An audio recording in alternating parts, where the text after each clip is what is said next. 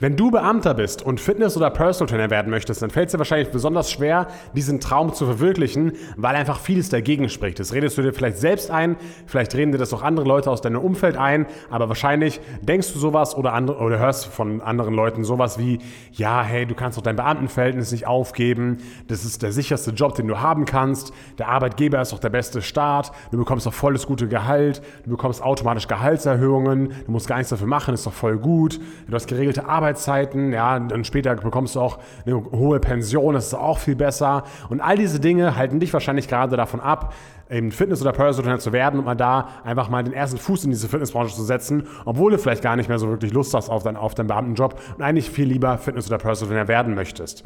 Und ich möchte dir jetzt aber mal drei Gründe mit an die Hand geben, warum diese ganzen Argumente meiner Meinung nach nicht wirklich viel wert sind und warum du das da, über das ganze Thema vielleicht etwas anders nachdenken solltest. Und zwar der erste Grund ist, überlege dir mal wirklich mal ganz genau, wie viel ist dir diese Sicherheit wert? Neulich meinte jemand zu mir, der eben auch keinen Spaß mit einem Job hatte, ja, wenn ich mir vorstelle, dass ich das mein ganzes Leben lang machen muss, dann kann ich mich am Ende meines Lebens gleich in die Klinik einweisen. Und das klingt natürlich ziemlich, ziemlich hart, diese Aussage, ja, aber du solltest dir vielleicht mal wirklich mal die folgenden Fragen stellen, um mal herauszufinden, ob das wirklich das noch ist, was du machen möchtest und ob es das ist, was dich glücklich macht. Also stell dir mal die folgenden Fragen, ja. Macht dir deine Arbeit Freude? Ja, erfüllt dich deine Arbeit? Hast du, hast du täglich das Gefühl, dass du einen Unterschied machst in der Welt? Oder kannst du dich einmal eine Woche krank schreiben und auf der Welt ist nichts anders? Und äh, ob du jetzt heute mal zur Arbeit kommst oder nicht, ist eigentlich fast egal. Ja, also du machst irgendwie keinen Unterschied in der Welt. Ja? Dann entspricht deine Arbeit denn überhaupt deinen Werten? Ja, passt sie zu dir? Passt sie zu, überhaupt zu dir, zu, deinem, zu, deinem, zu, deinem, zu deiner Persönlichkeit? Ja?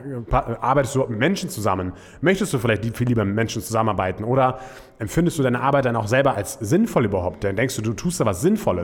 All das sind eben Fragen, die du mir stellen solltest. Und dieser, ja, dieses, das mit dem Klinik einweisen, ne, das war natürlich von dem Kunden oder von dem, von dem Teilnehmer gemeint ein bisschen als Joke, aber denk mal wirklich vielleicht drüber nach, ja.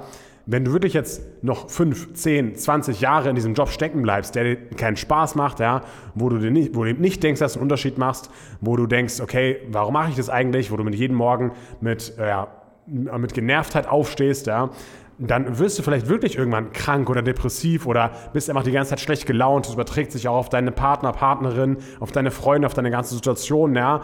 Und jetzt stell dir das mal gegenüber, diese, ja, vielleicht irgendwann depressive Züge oder sowas, ja, schlecht gelaunt, über äh, schlechtere Partnerschaft und so weiter und so fort, weil du die ganze Zeit davon genervt bist.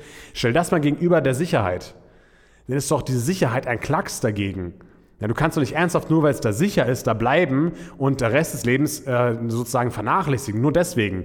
Und es ist ja auch nicht so, dass es in anderen Jobs keine Sicherheiten gibt oder dass sich jeder, der nicht im Beamtenverhältnis ist, sich unsicher fühlt. Ja, ich bin auch selbstständig und ich fühle mich keinenfalls unsicher oder sowas.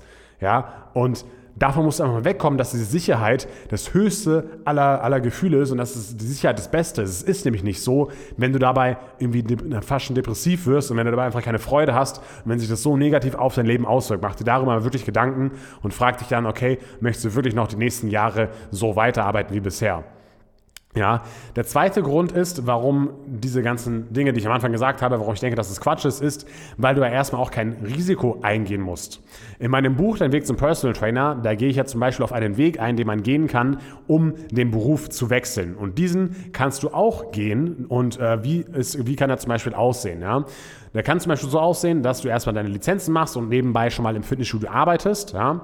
Natürlich musst du das wahrscheinlich von deinem Arbeitgeber, also vom Staat, wie auch immer das funktioniert, dann genehmigen lassen. Aber ähm, es, es gibt, das habe ich auch bei der Recherche herausgefunden, ja, es gibt eben auch ein Recht sozusagen auf freie Arbeit oder so, lage dich nicht darauf fest, aber es ist wahrscheinlich, dass dir das genehmigt wird, wenn es eben nicht wirklich deinen dein, dein jetzigen Beruf beeinträchtigt. Ja? Also du kannst durchaus da was beantragen, damit es genehmigt wird. Dann kannst du erstmal deine Lizenzen machen, arbeitest nebenbei als Fitnesstrainer. Vielleicht kannst du sogar deine Stunden reduzieren in deinem Beamtenjob und dann eben nebenbei schon Personal Training Kunden generieren. Und irgendwann kannst du halt sagen, okay, ich höre jetzt auf mit meinem Beamtenjob, ich habe jetzt schon so viele Kunden, dass ich genug verdienen kann und jetzt bin ich vollständig selbstständiger Personal Trainer.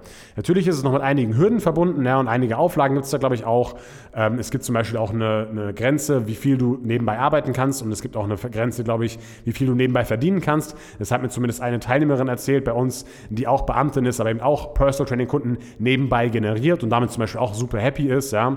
Und ähm, das, das gibt es alles, aber das sind alles Dinge, die man handeln kann, das sind alles Dinge, die man lösen kann und selbst wenn du jetzt ähm, ja, deinen, Job kündigst, ja, dann kannst du ja auch erstmal einen Job wieder als Trainer anfangen. Du musst dann nicht einfach so deinen Job kündigen und dann einfach selbstständig sein und äh, ja, jetzt bist du da und bist nicht krankenversichert und keine Ahnung was. Ja, du kannst ja auch wenn du schon die Lizenzen hast, wenn du schon neben einem Studio gearbeitet hast und du gemerkt hast, dass dir das mehr Spaß macht, kannst du ja auch erstmal auf 20 oder 30, meinetwegen auch auf 40 Stunden als Trainer arbeiten und du kündigst erst, wenn du einen Job sicher hast als Trainer, dann kommst du übrigens auch automatisch wieder an die gesetzliche Krankenversicherung zurück, sobald du wieder einen normalen Job annimmst. Ja? Das heißt, mit der Krankenversicherung ist auch kein Problem.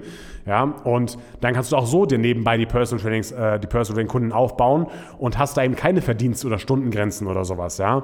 Das heißt, das, das funktioniert ja auch. Das heißt, es gibt kein Szenario, wo du unglaublich viel Risiko eingehen musst, ähm, was, was irgendwie das rechtfertigen würde, warum du es nicht probieren solltest. Ja, also das zählt auch nicht wirklich als Grund. Und der dritte Grund ist, dass es auch immer wieder ein Fallback-Szenario gibt. Ja, du musst dir immer mal ausmalen, okay, was kann dann im schlimmsten Fall passieren, wenn ich mich jetzt da mal mit beschäftige und wenn ich das Ganze mal anfange? Und sogar, vielleicht sogar, wenn ich meinen Job im Beamtenverhältnis aufhöre. Was kann im schlimmsten Fall passieren? Und im allerschlimmsten Fall gefällt dir vielleicht das nicht und du möchtest vielleicht wieder zurückkehren als Beamter. Und da habe ich zum Beispiel auch was Interessantes gelesen in der Wirtschaftswoche. Und das möchte ich jetzt hier, hier mal kurz vorlesen. Ja. Grundsätzlich können ehemalige Beamte auch ein zweites Mal auf Lebenszeit eingestellt werden. Bei der Rückkehr müssen sie keine besonderen Hürden meistern, sondern schlicht die Voraussetzungen der jeweiligen Stelle erfüllen, inklusive einer neuen erneuten Gesundheitsuntersuchung, wie ein Sprecher des Bundesinnenministeriums erläutert. Das heißt, das Fallback-Szenario, das schlimmste Szenario ist, dass du einfach wieder zurückkehren kannst in deinen Job, den du gerade hast, wenn natürlich da Stellen frei sind und wenn du dich ja bewerben kannst, aber du hast ja auch schon wieder Erfahrung in dem Bereich, also kann es durchaus wahrscheinlich sein. Und was ich sogar zum Beispiel auch gelesen habe, du kannst sogar in eine bessere Position zurückkehren, wenn du in der freien Wirtschaft sozusagen andere Positionen gemacht hast, die dich auch in der Beamtenlaufbahn weiterbringen. Das nur so am Rande. Personal Trainer oder Fitnesstrainer kann man wahrscheinlich nicht so ganz dazu zählen, aber es wäre sozusagen sogar möglich, aus dem raus, raus, auszuscheiden, dann in der Wirtschaft was anderes zu machen, dann aber dadurch besser qualifiziert zu sein und dann sich auf eine bessere Stelle zu bewerben und dann auch direkt, direkt höher eingestuft zu werden als Beamter. Das funktioniert zum Beispiel auch. Ja? Und das letzte, was ich hiermit ansprechen möchte, ist das Thema Pension. Ja, ja und äh, ich weiß natürlich, man kriegt als Beamter eine gute Pension am Ende des Lebens. Ich weiß auch nicht genau, ich glaube, man kann eben auch früher aufhören.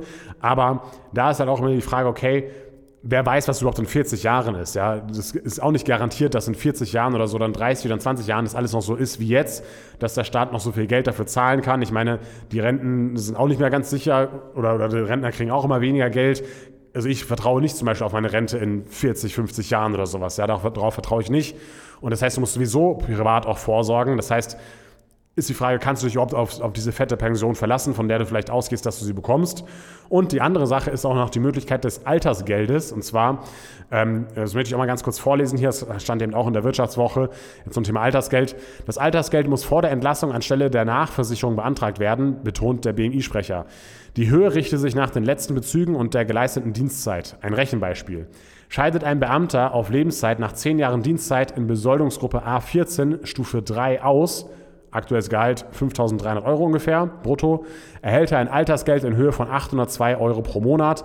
Bis zum Erreichen der Altersgrenze ruht der Anspruch. Und so wie ich das verstehe, bekommst du eben 802 Euro mehr in deine Rente, wenn du eben schon eine gewisse Zeit dort warst und wenn du schon einen gewissen Dienstgrad erreicht hast. Das heißt, die Pension ist sozusagen auch, nicht, auch noch nicht mal ganz futsch und nicht ganz weg, so wie ich es eben hier verstanden habe. Ne?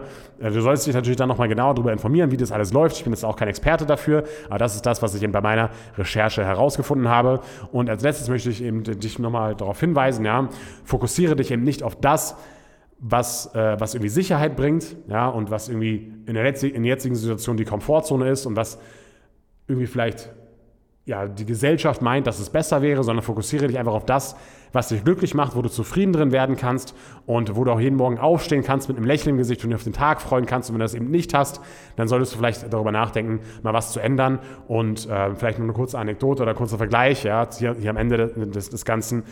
Zum Beispiel Menschen im Gefängnis, ja, die sind vielleicht auch sicher, ja, haben ein Dach über dem Kopf, kriegen regelmäßig was zu essen, ja, denen passiert vielleicht nichts aber ich glaube, so wirklich glücklich ist man natürlich nicht im Gefängnis. Ne? Und ich will jetzt nicht sagen, dass Beamtenverhältnis ein Gefängnis ist, aber du merkst schon, die Sicherheit ist nicht das, was an oberster Stelle steht.